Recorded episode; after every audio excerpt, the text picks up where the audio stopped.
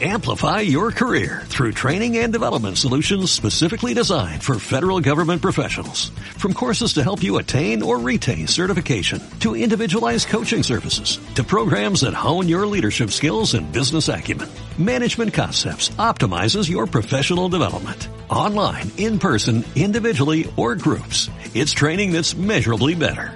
Learn more at managementconcepts.com. That's managementconcepts.com. Un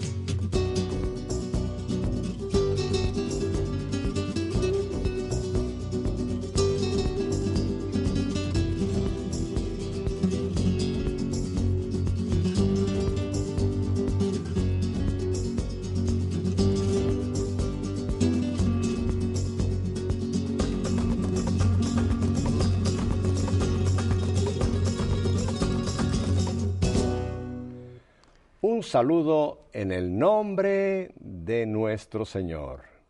¿Qué tal mi querida familia? ¿Cómo se encuentran? ¿Bien? Yo encantado de la vida y de la vida encantado. Porque tengo hoy aquí con nosotros a un invitado que estoy seguro, muchos de ustedes quizá lo recordarán, pero si no, lo voy a presentar.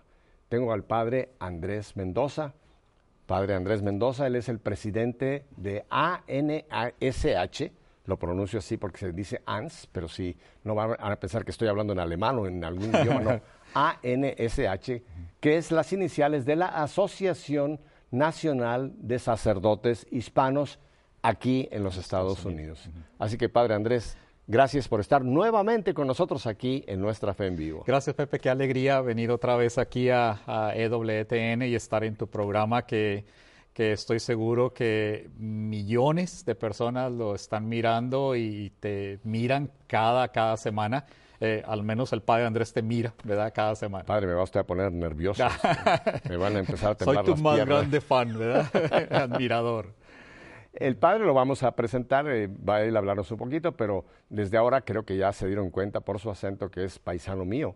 Él es mexicano también, por eso tenemos aquí la bandera de México, la bandera del Vaticano, la de Estados Unidos, y tenemos aquí a un santo importantísimo, San Juan, Diego. Ya, claro, claro. Padre, antes de que entremos en materia, quisiera usted ponernos en manos del Señor. Seguro que sí, seguro que sí. En el nombre del Padre, del Hijo y del Espíritu Santo, Señor, te damos Amén. gracias por traernos de nuevo aquí a este lugar de EWTN, por todos los millones de personas que nos están viendo por este maravilloso canal de, de televisión.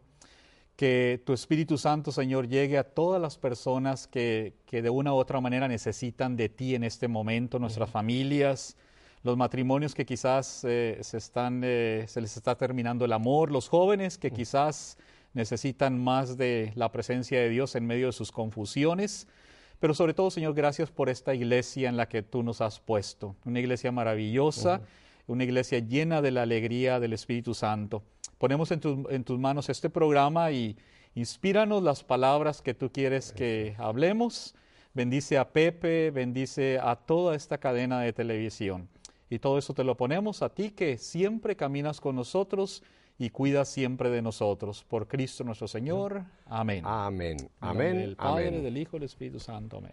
Y para que vea que, Padre, yo lo aprecio muchísimo, mire a quién le tengo aquí a, Claro, a nuestra, nuestras espaldas. nuestra Virgen, la Santísima Virgen de Guadalupe, que es eh, la, la más grande eh, eh, intercesora, ¿verdad? Porque, sobre todo para nosotros los mexicanos, porque nos Sí. sentimos tan cerca de Dios a través de, de la Virgen de Nuestra Señora Guadalupe. Pero usted sabe que cada vez que yo menciono a la Virgen que está aquí su, su imagen, enseguida ya hay por ahí quien me pega chillidos, dice, ay Pepito, claro, pues porque eres mexicano, siempre tienes que hablar de Guadalupe. Siempre se lo recuerdo. Nosotros la queremos mucho, pero es patrona de México. Ahora familia es emperatriz de América. Claro. Por eso está aquí, no por nosotros mexicanos. Está aquí porque ella es la emperatriz de América y por si fuera poco, de Filipinas. Claro, claro, es nuestra madre de todos y nos- todos nos sentimos cobijados por su manto.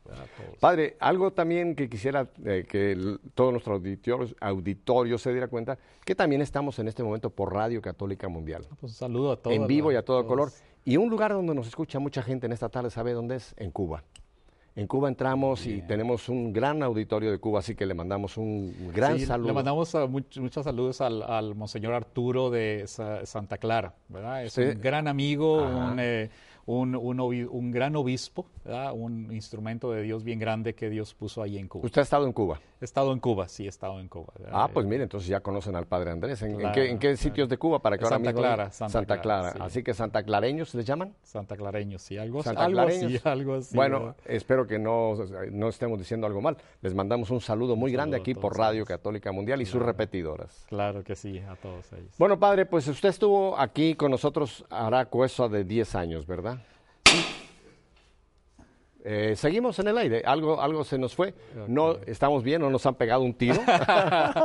no hay sangre, No hay así sangre. que se nos fundió algún foco por acá. Muy bien. Pero- Pero hace, hace 10 años estuve aquí eh, eh, hablando precisamente de los sacerdotes hispanos, hablando de cómo fue mi, mi vida, ¿verdad?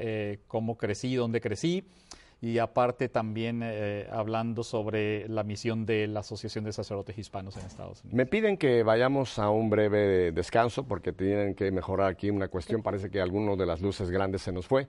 Así que no se le ocurra cambiar de dial porque apenas estamos empezando y si cambia de dial se va a ir a la televisión que no le conviene. Quédese con nosotros, volvemos enseguida.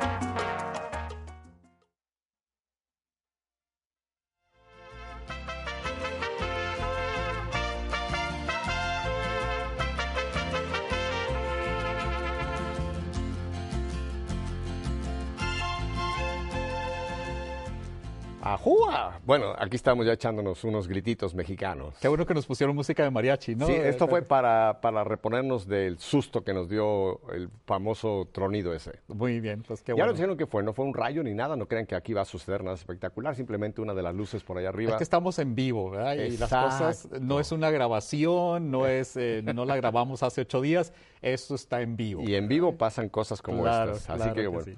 Bueno, el padre, además de ser el director de esta asociación que mencionamos de sacerdotes hispanos, también él es párroco, él tiene una comunidad, él huele a oveja, y su base está en la ciudad de Lubbock, Texas. Sí, ahí estamos. Pero bueno, yo mencionaba que es usted paisano nuestro. Cuéntenos un poquito entonces, padre, para que la gente sepa de dónde procede el padre Andrés. Yo soy de Chihuahua, eh, de un pueblo que se llama Valerio, ¿verdad? Pero cerca de Chihuahua. ¿Cómo que se Eh, llamaba? ¿Ya no está? Se llama, ya Ah. casi la mayoría de la gente se vino a vivir a Estados Unidos, pero yo crecí ahí, una familia, eh, unos grandes papás, una gran mamá y un gran papá, somos nueve de familia, ¿verdad? Pero el mejor es el padrecito. ¿De los nueve en qué número está usted? Yo soy en el, el número quinto, el número cinco. En medio En medio, soy Ajá. en medio y la mayoría de mis hermanos emigraron a Estados Unidos a trabajar. eh, mis papás eh, también eh, eh, se vinieron a, se mudaron a Estados Unidos en el eh, 1990 y hasta la fecha viven ahí cerca de mí. Yo como y desayuno con ellos, así que A mamá eh, todavía le hace sus- todavía, sus todavía, antojitos. eh, vivo, eh, tengo un- una gran bendición tener a papá y a mamá cerca Claro, de mí. claro. ¿Cómo se llaman ellos? Se llama Siriaco Mendoza y Evangelina Mendoza. Nos están viendo ahora mismo. Lo están viendo, ¿verdad? Un saludo Siriaco a papá y a mamá. Evangelina, un abrazo muy fuerte y los felicito por el fruto, porque dice que por sus frutos los conoceréis. No conozco a los otros ocho, pero conozco al que está aquí. Felicidades por haber permitido a Dios este hijo sirviendo en su iglesia. Claro, claro. Pepe. Y viví una familia muy pobre, ¿verdad? Muy pobre, pero eh, con unos papás muy trabajadores eh, que nos dieron, pues, eh, como dice el dicho, ¿verdad? Más de lo que decíamos y merecemos, ¿verdad? Eh, ellos trabajaron y fueron excelentes papás, excelentes papás. Siguen siendo. Y lo siguen siendo todavía, Sí, pues porque todavía le sig- siguen dando de comer al padrecito. lo siguen chiqueando, como decimos en México. Lo siguen chiqueando, o como decimos en Chihuahua, chipleando. Chipeando, Chipleando, sí, sí. Y Qué yo me siento bien afortunado de tener unos papás. Tú Claro. sabes que los sacerdotes cuando inmigramos a, a Estados Unidos no tenemos a, a papá o mamá cerca de nosotros, es muy fácil caer en, en- en, eh, seguir caminos equivocados. El alcoholismo, eh, eh, otros, otras cosas que, que a veces por la soledad, por la falta de una familia en Estados Unidos, pues eh, eh, eso eh, nos lleva a cometer muchos Se, bu- errores. se busca un sustituto Un falso. sustituto falso. Y yo Ajá. tengo el privilegio de tener a mi familia, a mis dos hermanas cerca de mí y a mis sobrinitos, ¿verdad? Y además lo vigilan. Claro, me cuidan qué- mucho, me cuidan mucho. Yo sé bueno. que ellos me están viendo y ojalá que se sientan, pues, eh, yo me siento bien orgulloso de ellos y yo sé que ellos también se sienten orgullosos. Oye, entonces nada más un punto eh, que usted mencionó solamente que le quiero preguntar. ¿Los sacerdotes también cometen errores de vez en cuando? Claro, Pepe, eh, yo creo que eh, cuando yo me ordené sacerdote, eh, siempre, siempre se me venía a la mente la frase que un día dijo el cardenal Ratzinger, ¿verdad? Me consuela que Dios sigue usando a personas imperfectas para hacer grandes cosas en este mundo. y yo creo que, que, pues como todos, ¿verdad? Cometemos errores, Claro. eh, fallas, somos humanos, ¿verdad? El, no, el hecho de ser sacerdotes no creas que se nos quitan, no se nos quita el- el- el- la inclinación a, a- a cometer errores. ¿verdad? No, le hice esta pregunta, padre, porque muchas veces tenemos la mala, mala tendencia a idealizar a un sacerdote y esto es un problema porque cuando vemos cualquier defecto, nos, el demonio nos engaña y nos viene quizás un sentido, ah, pues yo ya no quiero ser, ser parte de esta iglesia porque mira los curas.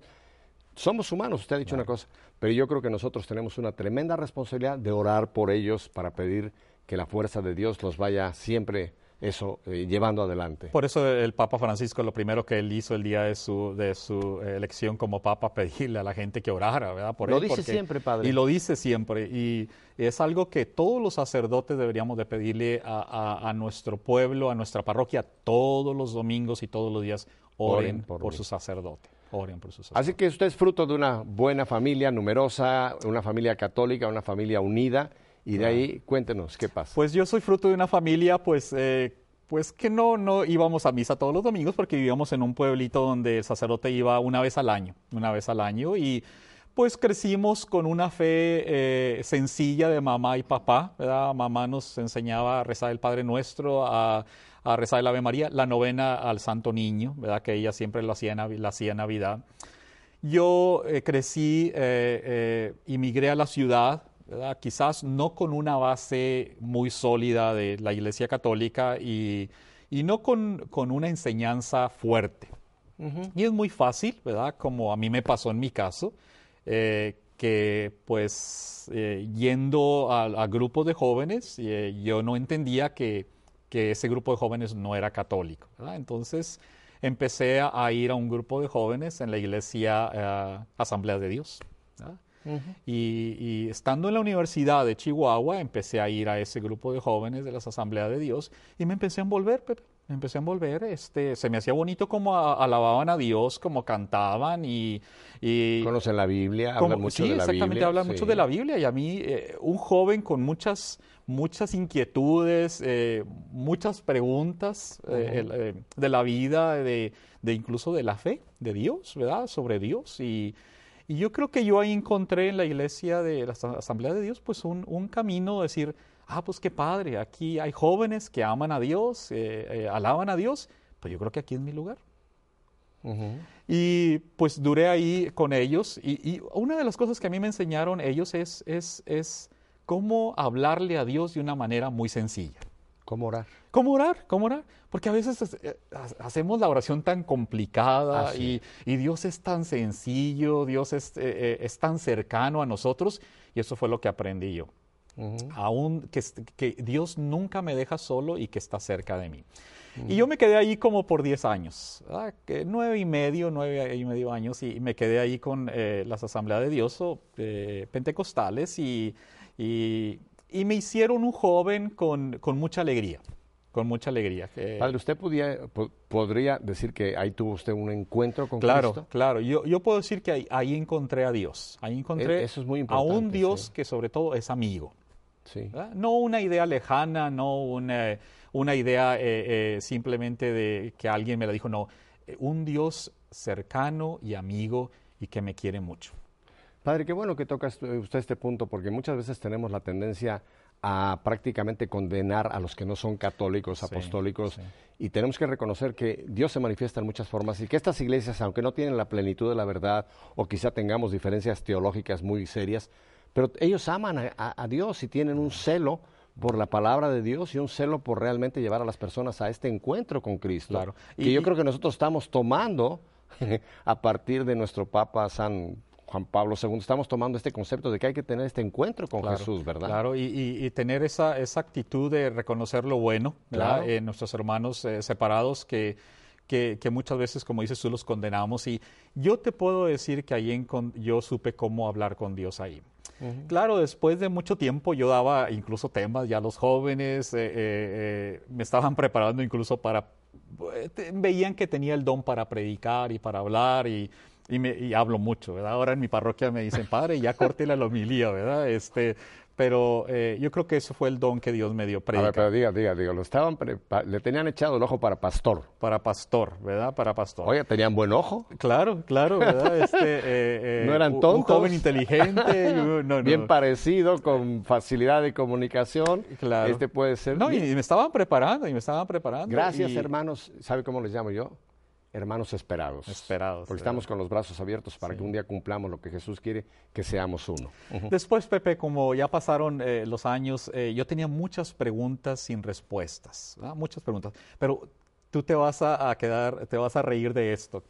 Eh, como hacía nueve o nueve, nueve y medio años que yo estaba ahí con ellos, hubo un pastor, un pastor protestante, que llegó ahí a la iglesia y nos fue a hablar sobre el sí de María. Y Un pastor protestante. Un pastor protestante llegó allá a la iglesia pentecostal para darnos un tema sobre el sí de María. Porque tenemos la impresión de que ellos a María no la quieren ni, que se mencione, ¿verdad? No dijo el sí de la Virgen María, el sí de María como discípula del Señor.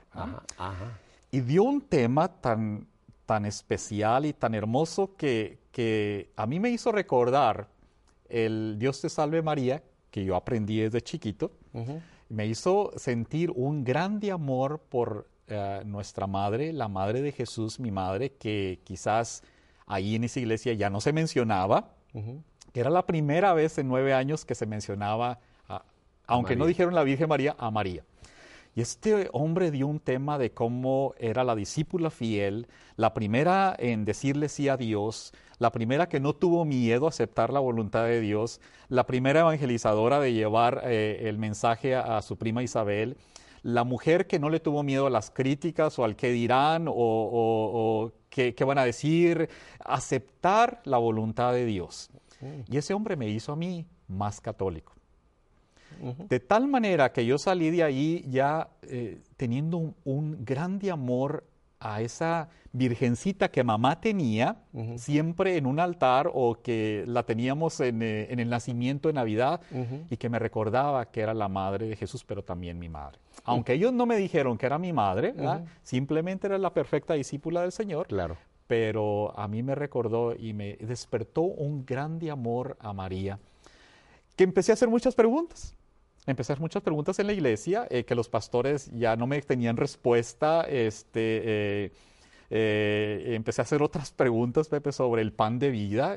cada vez que, que, yo hablaba del pan de vida, ellos no querían discutir ese problema. Yo decía, oye, a ver, eh, explícame cómo está eso de que eh, yo soy el pan de vida, el que come mi carne, bebe mi sangre, tendrá vida eterna, yo vivo en él, él vive en mí y al final de los, de los días yo lo resucitaré. Nunca me supieron explicar eso. ¿Qué es nuestra Eucaristía? Que los, los judíos empezaron a alejar, después los apóstoles y luego después viene Jesús y le dice a, a Pedro y a los demás, ¿y ustedes también quieren irse? Entonces yo preguntaba eso y me dijo un día uno de los pastores, oh, tú ya estás más cerca de los católicos que de nosotros. Eso a mí me ayudó a, entender que qué estaba yo haciendo ahí si no, si no había la respuesta a todas mis preguntas. Yo decía, si esta es una religión, eh, eh, la verdadera como ellos decían, bueno, pues eh, contésteme a todas mis preguntas. un joven con muchas inquietudes, eh, muchas preguntas. Al último ya me hacían a un lado porque eh, tenían miedo a todas las preguntas que yo les iba a hacer. Entonces dije, pues si me hacen a un lado, ¿qué estoy haciendo aquí? Me fui de la ¿Qué iglesia. edad tenía usted más o menos? Yo tenía como unos 17 años, 18 años. Justo cuando en el joven hay muchas inquietudes. Sí, ¿verdad? muchas Claro. inquietudes. Y yo era un joven, eh, me considero un joven inteligente. ¿verdad? Este, Sigue siendo. Todavía poquito, pero ya, ya eh, no tanto, Pepe. Pero, y me salí de ahí con eh, ya no queriendo saber de nada, de la religión, de nada, de nada. ¿Verdad? Este, eh, cuando iba, esa, a- iba saliendo de la iglesia eh, pentecostal, yo ya no iba a regresar, yo oía sana- so- sonar las campanas de la parroquia, tenía que pasar una, una parroquia enfrente y sonaban las campanas en la mañana y en la tarde Todo esto siempre en Chihuahua. en Chihuahua. Ajá. Y un día, este, en mi bola de confusión, en toda mi confusión, le pregunté a una, a una señora, le dije, "Oh, ¿por qué suenan las campanas en la mañana y en la tarde? Yo dije, pues porque tienen campanas y las suenan para que, nomás para que se oiga bonito. Me dice, porque tenemos misa en la mañana y en la tarde. Entonces le dije, pero eh, ¿qué es la misa? O sea, ¿qué, qué? Tenemos a Jesús en la mañana y en la tarde. Y dije yo, wow. En la iglesia pentecostal nomás teníamos a Jesús los domingos o los miércoles que íbamos, y aquí tienen a Jesús en la iglesia católica en la mañana y en la tarde. Yo entro a esa iglesia católica y el padre está celebrando la Eucaristía y está hablando sobre el pan de vida. Hagas- Me sentía mero atrás porque yo no quería entrar, porque yo no quería saber nada de la iglesia, de nada de ninguna iglesia. Me senté atrás y el Padre estaba hablando y levanta el cuerpo de Cristo y dice, aquí está el pan de vida. Quien come de este pan tendrá vida eterna, yo viviré en él y él vivirá en mí y lo resucitaré en el último día. Cuando aquel padre levanta la hostia, yo sentí que me estremecí. Yo dije, ¿por qué? Y desde ahí empecé yo a, a- a- a encontrar ese amor hacia Cristo Jesús, ahora en la Iglesia Católica. Qué, qué- qué maravillosos son los caminos del Señor, ¿verdad? Eh, es- Como en una forma misteriosa, pero a la vez hermosa, Él nos va llevando, nos va poniendo en el momento justo para que haya esa intervención del Espíritu Santo que nos... Pepe, yo traía mucha soledad eh, en mi corazón, eh, mucha tristeza, eh, aunque ya me había sanado mucho Dios en la iglesia pentecostal, pero con todas mis confusiones me sentía muy solo, me sentía confundido, eh, eh, sin felicidad. Yo trabajaba y, y, pues eh, estaba en la universidad, pero, pero con un vacío, un vacío que ahora te lo puedo decir, lo llenó la Eucaristía. Padre, todo este proceso está ocurriendo en lo que usted está siguiendo un- una carrera. ¿Qué, Claro. ca- qué carrera la que usted estaba? Yo estaba estudiando en la, en la Universidad Autónoma de Chihuahua eh, en la carrera de contabilidad. Eh, yo quería ser contador público, Ajá. esa era mi, mi intención, ser contador público. Ajá. Y, y, pues el ambiente en la universidad muy pagano, ¿verdad? Sin, sin Dios. Entonces yo en toda mi confusión pues me metí en ese ambiente. Y pues en ese Yo ambiente... de- yo soy productor, usted me conoce. Y en ese andar por la universidad, y eh, independientemente de esos encuentros en la iglesia y después eh, eh, en la iglesia católica, usted también andaba, digamos, por ahí con amigos, amigas. Claro, claro, con... eh, eh, llevaba usted su vida de jovenazo. Sí, sí, yo tenía una novia, este, se llamaba eso no me lo había contado este, usted, me iba cada fin de semana a, a, pues, a tomar como con los, con los Claro. jóvenes, ¿verdad? Con, eh, con los, con los muchachos. Era usted, ¿verdad? vamos a llamarlo así, un, un joven normal, por llamarlo un así. jo- un joven No normal. era de estos ya así muy apartados, que ya No, no, no, no, yo no. del mundo ya nada por acá. No. No, no, no. eh, yo era un joven normal eh, y ahora con un, pues con un resentimiento, se puede Claro. decir, a, a no encontrar la respuesta a muchas preguntas. Claro. Y en ese caminar en la universidad, ¿verdad? yo te platico que, que tuve eh, un profesor, ¿verdad? Este, pues que, que fue el, que, el instrumento que Dios usó para acercarme a donde estoy ahora, al sacerdocio. Tengo que ir a un breve break y vamos a volver, lo voy a dejar ahí. Nada más quiero volver un, un momentito a, a- su vida esta de jóvenes, con su eh, en- encuentro con las asambleas de Dios, etcétera. Y en algún momento usted siquiera lejanamente pensó un día consagrar su vida completamente al Señor. Eh, Sí, cuando yo estuve en la Asamblea de Dios, yo sí pensaba dedicarme eh, a, a ayudar ahí en esa iglesia. Sí, sí quería, sí quería por, eh, por eh, esa alegría que me había dado Dios, el haber encontrado a Dios ahí. ¿ah? O sea, Este, que podemos llamar que ese impulso o ese sentimiento ya lo había sembrado Dios en su corazón, claro. de un día consagrarse al servicio, vamos a ponerlo de esta manera. Yo sí tenía, esa, esa, era, esa era mi intención de, de, servir de esa manera, ¿verdad? Casado y, y con hijos. Nos están en este momento viendo muchos jóvenes, muchos jóvenes, chicos y chicas. Hoy pongan atención a lo que nos está contando el padre Andrés, porque miren cómo estos llamados que muchas veces pensamos, no, esto puede ser mis emociones o puede ser, es Dios que ya nos está en alguna manera tocando, ¿verdad? Para, para algo grande que quiere más adelante. Vamos a este breve break. Este no es causado por ningún foco. El padre y yo seguimos, no tenemos ningún balazo para que nos vean bien. Aquí solamente se fundió un poco. Regreso con ustedes enseguida porque lo que van a escuchar ni se lo pueden imaginar. Volvemos enseguida.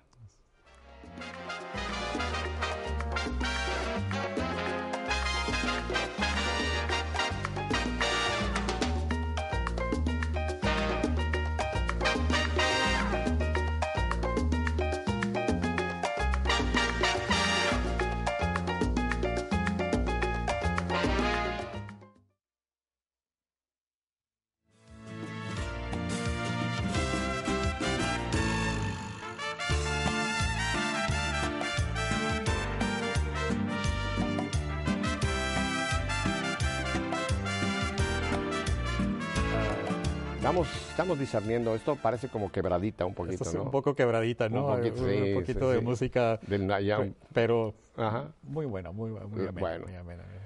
Padre, entonces, eh, ya está usted en la universidad y usted mencionó por ahí un personaje que creo que va a ser interesantísimo, un profesor. ¿Qué pasa? Sí, mira, mira, Pepe, Dios se vale de, de gente cuando, y eso le quiero decir a los jóvenes que nos están viendo el día de hoy, incluso seminaristas que quizás nos están viendo el día Nos de hoy. están viendo, dígaselos. Eh, Dios te va a buscar de una u otra manera.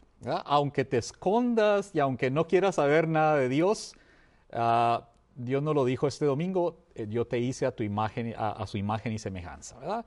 Y, y esa imagen que tú tienes es de Dios y no te la puedes quitar. Y a donde quiera que vayas, ahí va a estar Dios. Por Oye, más que te quieras un- esconder. como ejemplo, lo que le pasó a nuestro San Juan Diego, ¿no?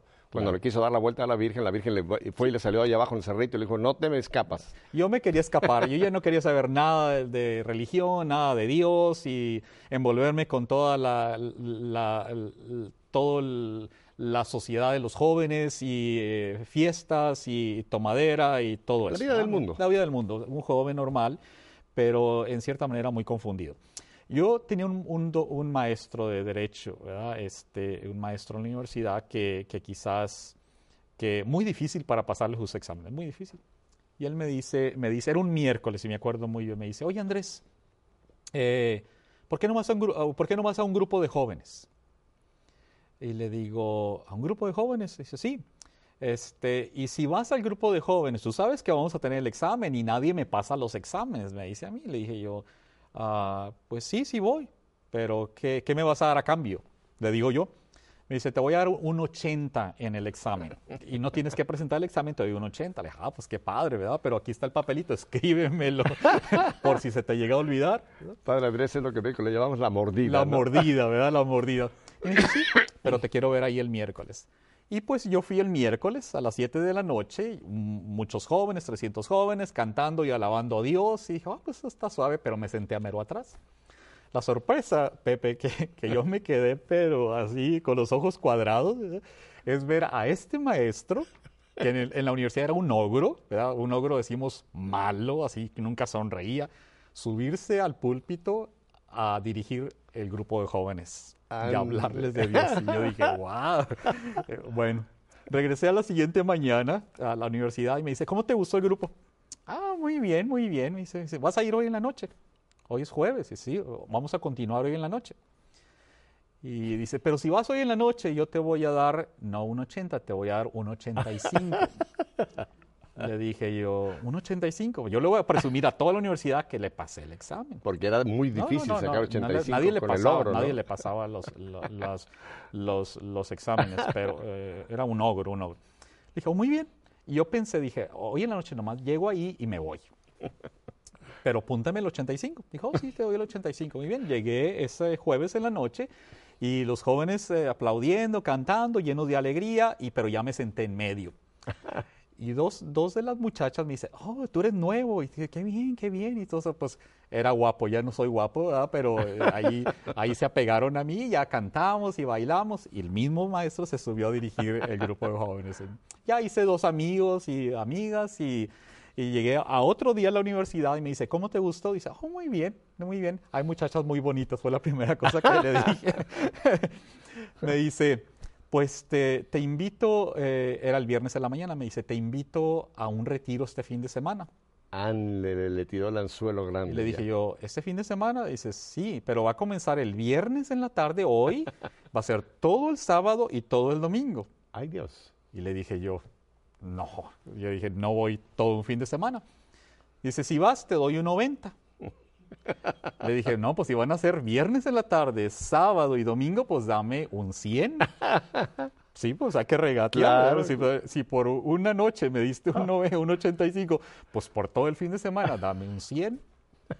Me dice, no, te doy un 95. Le dije, no, no voy si no me das el 100. Me dice, ok, te voy a dar el 100. Muy bien, escríbalo aquí por si acaso que se le olvide, ¿verdad? Porque ya estaba medio viejito. No, pero usted fue ya- siempre inteligente. Siempre inteligente, escríbeme. escrito. Claro, no. yo Nada soy- que me yo olvide. bueno para los negocios. Me hiciste los. Como buen contador. Un buen Todo. contador, un buen contador. Fui, no fui el viernes en la tarde. Ándele. No fui el viernes. Este, eh, eh, fui el sábado hasta en la tarde. Y yo pensaba, dije, yo voy a ir y nomás entro y me salgo. Nomás para que me vea él. Y me dice, no, pero yo te tengo que ver ahí. No fui el viernes, llegué el sábado como a las 5 de la tarde. Era un auditorio de 7 mil, 8 mil personas. Oh, era un, era un congreso era un grande. Congreso, un congreso grande. Y yo veo aquel gentío alabando y glorificando a Dios y, y entro yo en unas puertas grandes y es un gentío y el- al entrar había una sola banca eh, eh, vacía que yo llego, dije, ah, pues aquí me siento. Le pregunto a la señora de enfrente, me le pregunto, ¿hay alguien aquí sentado? No, está vacía. Y yo decía, pero eso está lleno, hay gente parada y hay una banca vacía aquí. Dije, pues yo no entendía. Pero cuando entré a ese lugar, Pepe, yo parecía que no iba, mis pies no iban tocando el suelo. Dije, aquí algo está pasando, pero yo dije, quizás es todo la alegría. Y yo ya venía de un ambiente eh, tipo pentecostal, Claro, ¿verdad? claro. Este, eh, yo ya más o menos sabía qué estaba pasando, pero eh, igual con un resentimiento muy grande a no querer saber nada de Dios. Me senté. eh, al primero que veo en el, en, el, en el stage, en el templete, dirigiendo la oración, es el padre Willy Peña, que todo el mundo lo Oh, conoce, lo un muchísimo. gran sacerdote, un gran amigo y a quien yo quiero mucho, quiero mucho. Lo queremos aquí muchísimo. y Padre tú sabes Willy, que Padre Willy un es, una persona muy cuidadosa, un Sí. hombre de Dios, un hombre con un gran discernimiento, un hombre que, que, que con un grande amor a Dios y a la iglesia. sí, ¿verdad? sí. Es, es un instrumento de Dios. Y estaba dirigiendo la oración él y el Padre Emiliano Tardif, que en paz descanse, un gran profeta en la sanación física interior.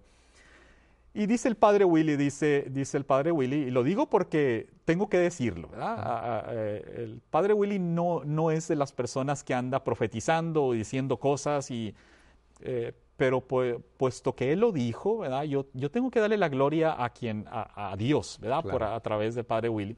Dice el padre Willy, aquí hay un joven, aquí hay muchos jóvenes que Dios está llamando al sacerdocio. Y dije, pues sí, pues hay siete mil jóvenes aquí, dije yo, siete mil personas. Y dice padre Emiliano Tardif, dice, sí, hay muchos jóvenes aquí que, que- que van a, va a ser un semillero de vocaciones para la arquidiócesis de Chihuahua, dice, dice padre Emiliano Tardif. Y dice padre Willy, y hay un joven que se llama Andrés y te está llamando al sacerdocio. Padre, yo conozco, he estado en muchísimas ocasiones con el Padre Willy. Jamás yo he oído al Padre Willy eh, tener una palabra de conocimiento como esta. No. Nunca. Y él es muy cuidadoso Muy en eso. cuidadoso. eh, eh, eh, padre Willy con la sabiduría y, y la santidad que él tiene y la, la Padre madurez. Tardif sí tenía mucho Padre- ese tipo. Padre el Tardif, Señor está sí. sanando por este lado una mujer, allá está un hombre, pero el Padre Willy, Padre Willy no. nunca. Él es muy, muy cuidadoso en eso, este, pero hey, yo te lo digo porque fue el llamado que Dios me hizo, ¿verdad? Y te lo digo es... Yo estaba sentado y, y- y cuando él dijo eso, dije, pues, ¿cuántos Andréses no hay aquí? Pero yo empecé a sentir, yo me empecé a meter abajo de la banca. Parecía que todo el mundo me estaba mirando. Nadie me estaba mirando. Yo sé que alguien me estaba mirando, era Dios. Exacto. Y la señora de enfrente me dice, ¿se siente bien? Y le digo, sí, porque está acostado. Yo me estaba metiendo abajo de la banca, ¿verdad? Eh, y le digo, es que todo el mundo me está mirando. Dice, no. Entonces yo empecé a sentir una, una revolución en mi corazón, Pepe, que, que, que yo sentía que algo estaba pasando en mi vida. Lloré en aquel momento, la tristeza que yo venía cargando, la soledad que yo venía cargando, el, el, el coraje que yo venía cargando en mi corazón. ¿verdad? Me salí, porque quizá no pude con aquello, no pude con aquello, me salí. Pero sabes qué, Pepe, me salí no solo. ¿verdad? Ah, cuando regreso a la universidad me dice este maestro, me dice, eh, eh, me dice, ¿qué, ¿qué, pasó? ¿Qué te pasó en el Congreso? Le digo yo, nada, ¿por qué? Yo, yo trataba de hacerme el fuerte que nada, no, no te pasó algo. ¿Escuchaste que, que, Dios te llamó al sacerdocio? Le dije yo, ¿cuántos no estábamos ahí que se podían llamar Andrés? Y dice, no, eras tú. A la semana siguiente yo estaba en una tienda eh, haciendo unas compras y está un joven enseguida de mí y me pregunta, y me dice, dice, ¿cómo te llamas? Oh, me llamo Andrés. ¿Y qué haces? No, estoy en la facultad de Conta. Dice, eh, ¿no te gustaría conocer el seminario? Eso pasó en mayo. A mediados de, julio, de agosto yo ya estaba en el seminario. Pepe, yo llegué al seminario y no, no creas que yo llegué como uh, sabiéndolo todo. Mira, claro. te voy a decir cómo llegué al seminario. Yo no sabía ni usar la Biblia, lo sabía usar la Biblia protestante, ¿verdad? Claro. Yo no sabía nada de la Iglesia Católica, ni los mandamientos, ni los sacramentos, eh, eh, los, los, sacramentos porque los había recibido porque papá y mamá nos bautizaron y nos Al dieron Papa la a lo mejor le tenía tirria. Este, eh, yo tuve que hacer la confirmación antes de entrar al seminario para que pudiera ser aceptado al seminario. Wow. Y, y fue una confirmación express, ¿verdad? Por, porque me, el, el, el, padre que me conoció me dice, Dios te está llamando a la, al sacerdocio. Discernieron, Discernieron que era un llamado de Dios legítimo. Claro. Llegué, llegué al seminario y me aceptaron, Pepe, nomás por mis calificaciones de la facultad, porque era muy inteligente, no porque tenía una experiencia de parroquia. Mira, estábamos en el salón presentándonos, éramos 34 y se presentó el primero y dice, ah, yo soy director de la liturgia en mi parroquia, yo soy catequista, eh, todos los títulos. ¿verdad? El siguiente, ah, yo soy catequista de confirmación, yo soy el encargado de la liturgia, el encargado de los lectores. El siguiente, ah, yo soy encargado de los, de, de, los, de los eh, liturgia de los niños, yo, yo doy eh, catecismo a los enfermos, llevo la comunión a los enfermos y llegan conmigo. Yo me levanto y digo, yo nomás sé que estoy aquí porque porque Dios me está llamando a ser sacerdote. Wow. Fue lo único que dije. Y los demás dijeron, sí, pero ¿qué haces? ¿No tienes títulos y todo eso? No, no tengo títulos. Ni he hecho nada en las parroquias, no he hecho nada.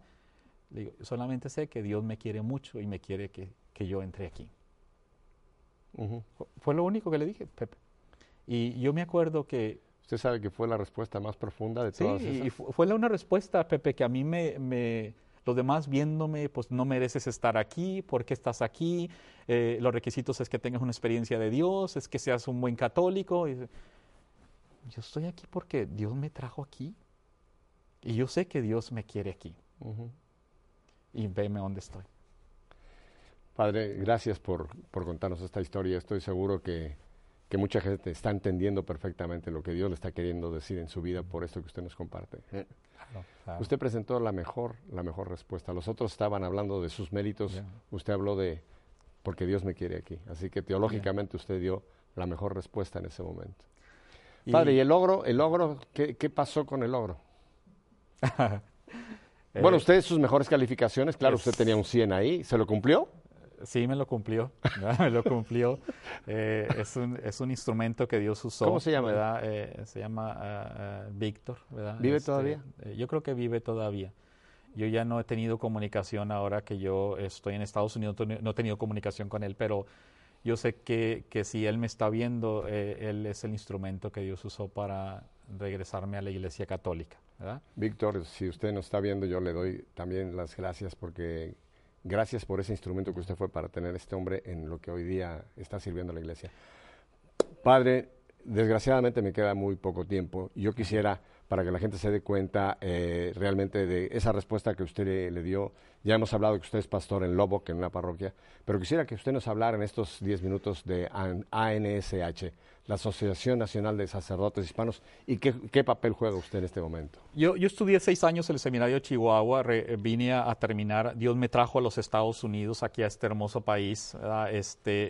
Eh, Uh, aquí me ordenaron uh, hace casi ya 20 años, ¿verdad? Este, lo que tiene tu programa, Nuestra Fe en Vivo, pues tengo de sacerdote. Uh, yo, yo, me caracterizo por ser un sacerdote, me encanta la alegría, ¿verdad? Eh, ser un sacerdote alegre. Llego aquí a Estados Unidos y encuentro una asociación de sacerdotes hispanos que se reunían, que se reúnen cada año. ¿verdad? Yo era diácono, y ese año fue en eh, la, la, la, convención en Houston y yo pedí que si me aceptaban entrar a la convención como diácono.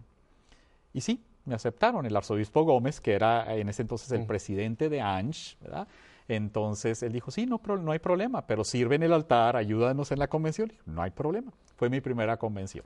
Padre, y tengo yo entendido que eso no es normal. No es normal, no es normal porque se aceptan simplemente puros, puros Oiga, sacerdotes. Usted, usted, ha vivido en anormalidades. Esas anormalidades, ¿verdad? Eh, un sacerdote... Pero entonces llegó usted y conoció ahí la, la, asociación. Yo conocí ahí a ANCH, a la Asociación Nacional de Sacerdotes Hispanos, y me enamoré de esa asociación. Eh, encontré grandes amigos. Yo te puedo decir que mis más grandes amigos en el sacerdocio están en ANCH. ¿verdad? ¿Qué, ¿Qué, es ANCH? ¿Cuál es la razón de existir ANCH, de ANCH? Eh, se creó, eh, eh, era, es una fusión de dos asociaciones, la Asociación de Sacerdotes Hispanos y Padres. Eh, Padres era un grupo de sacerdotes de España que uh -huh. se reunían para compartir, es un, un grupo de fraternidad uh -huh. que se fundó en los 70, muy grande, uh -huh. de sacerdotes de España. ASH era, eh, ASH era Asociación de Sacerdotes Hispanos Estados Unidos, especialmente mexicanos. Un punto nada más para aclarar, es que esto que menciona usted de padres es interesante porque por muchos años la mayoría de los sacerdotes que prestaban servicio al pueblo hispano aquí procedían de España, efectivamente. La mayoría, sí, la gran Hoy día mayoría. ha cambiado muchísimo esa demografía, pero bueno, mm. existía padres, entonces aquí se unían estas dos. Se unió, y, y resulta que los, que, que los padres, y, y, se tuvo que formar esta ASH, ¿verdad? Asociación de Sacerdotes Hispanos, porque también no había una, una comunión entre, entre, entre padres, sacerdotes padres de, de la España madre tierra y, de, los padres de América. Exactamente, ¿verdad? Entonces se, pusieron, se, se, juntaron esas dos asociaciones hace 25 años, ¿verdad? celebramos nuestro 25 aniversario y vino a ser ANCH, Asociación Nacional de Sacerdotes Hispanos. ¿Cuál es la intención de ANCH? Es crear una fraternidad, ¿verdad? Eh, eh, dar formación a los sacerdotes, ¿verdad? Un apoyo espiritual eh, y pastoral a los sacerdotes, pero sobre todo sentirse apoyado de que aquí hay sacerdotes que pasamos por los mismos problemas, que uh -huh. llegamos como inmigrantes, que, que, que, quizás no tenemos a nuestra familia aquí. Eh, y que estamos trabajando con una comunidad hispana y que igual tenemos los mismos retos, que tenemos que ser un puente uh -huh. entre la comunidad de, de habla inglesa y de la comunidad de habla hispana. Porque tú sabes que el sacerdote hispano trabaja doble. Uh -huh. Trabaja doble porque atendemos las dos comunidades. Uh -huh. Entonces somos un puente. La ANCH nos ayuda a encontrarnos como hermanos ¿verdad? y a sentirnos apoyados. Uh -huh. Esa es la intención de, de, de ANCH. Es, es, hermosísima, o sea, tener una fraternidad. Claro. Tener un grupo de hermanos que, se, que hablan sus uh, situaciones, me imagino que comparten sus problemas, en fin, claro. que tienen la hermandad. Sí. Ahora, padre, esta, esta asociación tiene un impacto enorme porque mucha gente no, no capta la situación de cómo está creciendo la población hispana y la población católica. ¿Nos quiere usted describir más o menos la situación de, de la iglesia hispana en Estados claro, Unidos? Ese es un monstruo, ¿verdad? Eh, uh -huh. en, en, el buen sentido de la palabra, en el sentido de que está creciendo, creciendo y eh, la comunidad hispana, eh, te lo digo, en el 2020 vamos a ser probablemente eh, el, el 55% de los católicos, ¿verdad? En este país vamos a ser la, la iglesia la, la, iglesia hispana católica vamos a ser el sostén, ¿verdad? Y la fuerza de toda la iglesia de los Estados Unidos. Qué bueno que usted lo dice, porque yo lo he dicho a veces que piensa la gente que quizá lo digo por fanático. Yo no. creo, Padre, que Dios ha permitido este flujo de hispanos para traer esta sangre nueva, uh -huh. muchos de nuestros valores que se han perdido. Claro. Eh, en, la, en, la, familia americana, como es la familia, etcétera. Creo que es un, una transfusión eh, de vida que Dios está trayendo a la iglesia norteamericana. Yo me siento bien orgulloso de ser hispano y de ser parte de esta iglesia de los Estados Unidos en este momento de la historia de en este país. Porque, Pepe, he estado en Anch por 20 años pero yo he visto que estos últimos años, eh, la, especialmente con la presencia de, Papa Francisco, que trajo una fuerza grande a los hispanos. ¿Por qué? Porque los hispanos eh, son los que más sufren en este país. Eh, la discriminación todavía, el rechazo, pero, pero nos dio una fuerza de decir, como decimos los mexicanos, sí se puede. Sí se puede. El domingo yo les decía a la gente, sí se puede, podemos lograr mucho. Los hispanos ya hemos logrado mucho, todavía podemos lograr más. Oye, en palabras del Papa Francisco, ese sí se puede, sería, hagan lío. Hagan lío, hagan, ruido, hagan ruido. Muévanse, Hagan lío no quiere decir que hagan relajo, quiere decir, actúen, muévanse, hagan presencia. Hagamos la diferencia en este país. ¿Y cómo vamos a hacer la diferencia en este país? Eh, reconociendo lo que dices tú, los valores que traemos. Correcto. La familia, la fuerza de la familia, la fe, nuestras costumbres, eh, nuestras tradiciones. La alegría. pero sobre todo la alegría de la vida. El amor a María. El amor a la Virgen. Eh. Nosotros los hispanos sabemos sabemos disfrutar, tú sabes que sabemos celebrar, nos encantan las fiestas, pero ese es, un, es un signo de que tenemos a Dios. Solamente el que tiene a Dios vive una vida alegre. El hispano trae esa fuerza, la alegría de Dios para contagiar a todo este país, pero la alegría también nos da fuerza para transformar las cosas que se necesitan cambiar. Padre, yo conozco parroquias que cuando empezaron a llegar algún flujo de hispanos al principio estaban alarmados. Nos veían así como... Ahora están felices de esa presencia hispana porque han podido detectar esto que usted menciona, esta alegría, este flujo que está trayendo el pueblo hispano a los Estados Unidos. Qué, qué, bueno, Padre, que hay ANS y que ustedes tienen esta visión de apoyar a este pueblo, levantarlo y que sea una presencia viva. Celebramos nuestro 25 aniversario hace dos semanas y el tema fue Ministerio Sano, Sacerdocio Alegre. Ah. Eh, los sacerdotes salieron realmente con esa gran alegría. Los sacerdotes hispanos somos, yo quisiera decirle al pueblo de Dios que somos, que somos sacerdotes alegres. ¿ah? Eh, somos sacerdotes que estamos dando lo mejor de nosotros, Pepe, para que Cristo eh, se vea formado en el rostro de los demás. Los sacerdotes hispanos no nos hacemos a un lado tan fácilmente. Somos fuertes.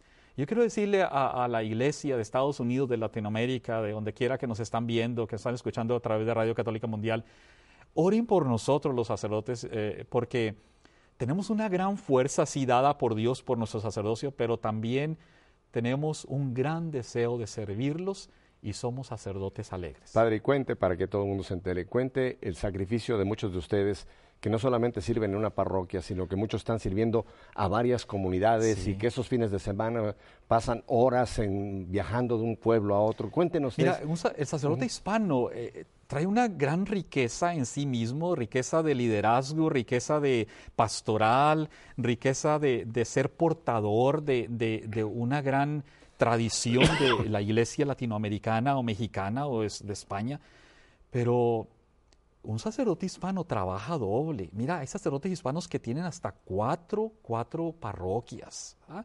Hay sacerdotes que celebran eh, eh, cinco, seis o siete misas, incluyendo bodas y quinceañeras, eh, al fin de semana.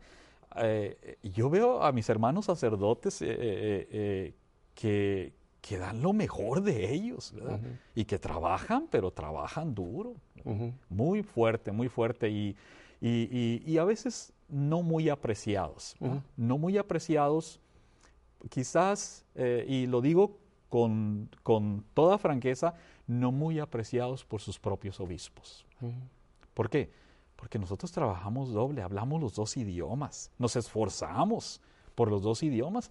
Hay amigos sacerdotes americanos que si yo no aprendo el español porque tengo que hablar el español y tengo que hacer misas en español, nosotros no le tuvimos miedo a aprender otro idioma no le tuvimos miedo a, enfrentarnos a una cultura diferente, a un idioma, a una realidad diferente. Lo hicimos y lo hicimos con una gran alegría y un amor a este pueblo por servirlo mejor, Pepe. Padre, y cuéntenos de, cómo es que ustedes están tratando de quitar esa, esa idea que incluso dentro de la estructura norteamericana hay del melting pot, de la olla del puchero, donde la idea es Aquí todos tenemos que ser iguales, hay que olvidarnos de nuestras raíces, de nuestra cultura, de nuestra lengua nativa y entrar a la- al puchero americano. ¿Esto no funciona o funciona con los latinos? No, no, no. Yo digo que no ha funcionado y ni va a funcionar, ¿verdad? Cada uno de nosotros venimos de una cultura diferente. Claro, sí tenemos que inculturizarnos en la, en la cultura de Estados Unidos y aprender el idioma, ¿verdad? Yo estoy muy de acuerdo con eso y lo hemos logrado y lo hemos hecho, ¿verdad? El 90%... Repita esto, que es importantísimo. Porque nos está viendo mucha gente aquí en Estados Unidos Es que piensan importante. que yo me, que me voy a aislar, voy a formar mi gueto. No. Hay es que romper el gueto, importante. ¿verdad? Hay que romper eh, el gueto y inculturarnos aquí en esta realidad de Esto Estados es Unidos. Es bien importante. Hay una gran riqueza también en este país, que es Claro. un país hermoso, ¿verdad? Nos abrió las puertas y es el país de las bendiciones y del país de las oportunidades. Pero también no perdamos nuestros valores, ¿verdad? También la cultura americana tiene que entender que nosotros traemos una gran riqueza que vamos a poder ayudar a que esta iglesia tenga la fe, que quizás que el secularismo está tapando, eh, que eh, los valores que quizás se están destruyendo y se están mundanizando.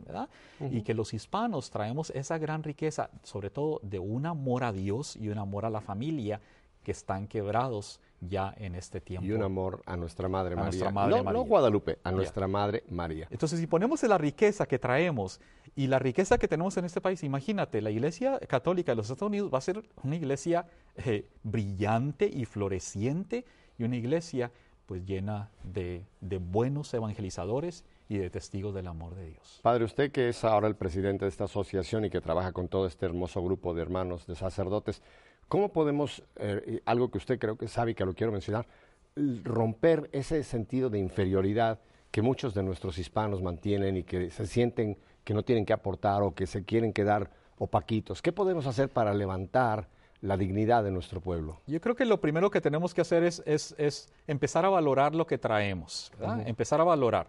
Valora lo que tú eres. ¿verdad? Y nuestro más grande valor es ser hijo o una hija de Dios. Claro. O sea, con dignidad fuimos creados a imagen y semejanza de Dios, ¿verdad? Eh, Dios puso su espíritu en nosotros, ¿verdad? Nos hizo grandes, como nos decía el profeta Isaías el domingo, los ha hecho grandes, ¿verdad? Grandes. Y esa es la manera como tenemos que sentirnos. Eh, no perder, ¿verdad? Este, el- el, eh, esa dignidad, ¿verdad? Que, ya no estamos en los 70 donde nos hacían a un lado, donde ponían un sign en los restaurantes, ¿verdad? Eh, no Mexicans y todos los demás, ¿verdad? No, no, no, no. Este es nuestro tiempo. E- Este es el tiempo de la iglesia hispana. Ese es el tiempo de nosotros, ¿verdad? Eh, los que hablamos dos idiomas, pues tenemos una gran ventaja, ¿verdad? Podemos entender las dos culturas, pero valora toda la riqueza que traes de tu país y no la pierdas. Usted que dice que en los restaurantes ponían no Mexicans, ahora, ahora creo que la mayoría de los restaurantes ponen we have Mexican have food. Mexicans, or we Es la speak Spanish, we speak. Spanish, Yeah. o sea que Everybody se ha puesto de moda la comida mexicana y la música mexicana, la, la quebradita y toda esa música Es- norteña. Es, es un tiempo diferente, Sí, Pepe. sí, sí. Es nuestro tiempo. Y eso es lo que la Esa gente frase tiene me encanta, entender, padre. Dígaselo a la gente. Es nuestro tiempo de cambiar, de hacer la diferencia, es nuestro tiempo de mostrarle a este país que, que nosotros valemos mucho y que traemos una gran riqueza espiritual, moral y cultural, y, pero sobre todo una gran fe en Cristo Jesús, en su Madre María y en ese grande amor a los santos. Somos la transfusión, no nos quedemos en la botella. Entremos a la iglesia con lo que Dios nos ha dado. Padre, quiero poner su dirección, ¿me permite? Sí, claro que sí. Ahora prepárese porque hay mucha gente que va a querer hacer contacto con ustedes, con la asociación, preguntarles cómo operan. Es- lo voy a deletrear porque está en inglés. Es ANSH, son las iniciales de Asociación Nacional de Sacerdotes Hispanos, pero ponga solamente las iniciales. Claro. ANSH, luego la famosísima arroba, y luego viene el nombre de la ciudad donde usted vive, que se- es Lubbock, que se escribe L-U-B-B, las dos B grandes, O-C-K-O-L-G, lubbock.org. O, más fácil, la página de la asociación queda famosa www.ansh.org. Claro. Padre, si van a la página ANSH, ¿qué van a encontrar ahí? Van a encontrar eh, qué es ANSH, eh, los objetivos de ANSH, van a encontrar eh, eh, un montonal de fotos de la convención, ¿verdad? Muy pronto van a encontrar los temas de la convención que fueron excelentes también. Van a encontrar un montonal de amigos de ANSH, ¿verdad? Que siempre están con nosotros como EWTN. Eh, también van a encontrar eh, fotos de las pasadas convenciones, pero también muchos artículos muy buenos. Y muy pronto, Pepe, van a encontrar un horario de retiros en español para sacerdotes en Estados Unidos. Padre, el tiempo se me fue. Nos quedan 30 segundos. ¿Nos daría usted una bendición en 30 segundos? Seguro que sí, pues eh, Dios es grande con nosotros y que el Señor eh, bendiga a todas las personas que nos están viendo eh, en todos los rincones de la tierra, que bendiga a los que nos están escuchando también y que bendiga a sus familias y las cuide siempre en el nombre del Padre, del Hijo y del Espíritu Santo y que María Santísima reine siempre en sus hogares. Antes de decirle adiós, el próximo lunes voy a tener a Ricardo Corzona eh, un programa lindísimo con el padre Hernán Peredas, un programa pregrabado que les va a encantar. Padre Andrés. Gracias, Pepe. Oiga, no le digo adiós. Sino hasta luego. Hasta la próxima, porque lo queremos nuevamente con nosotros, ¿verdad? Así que, chao, como dirían los argentinos.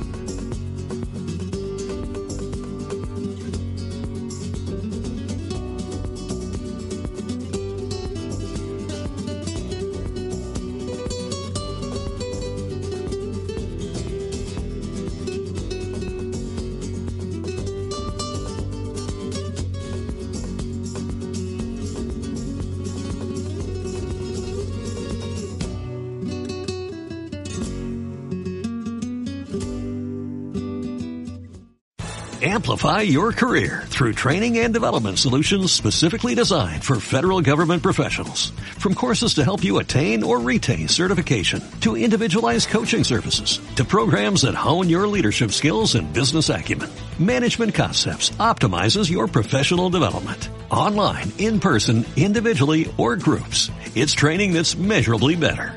Learn more at managementconcepts.com. That's managementconcepts.com.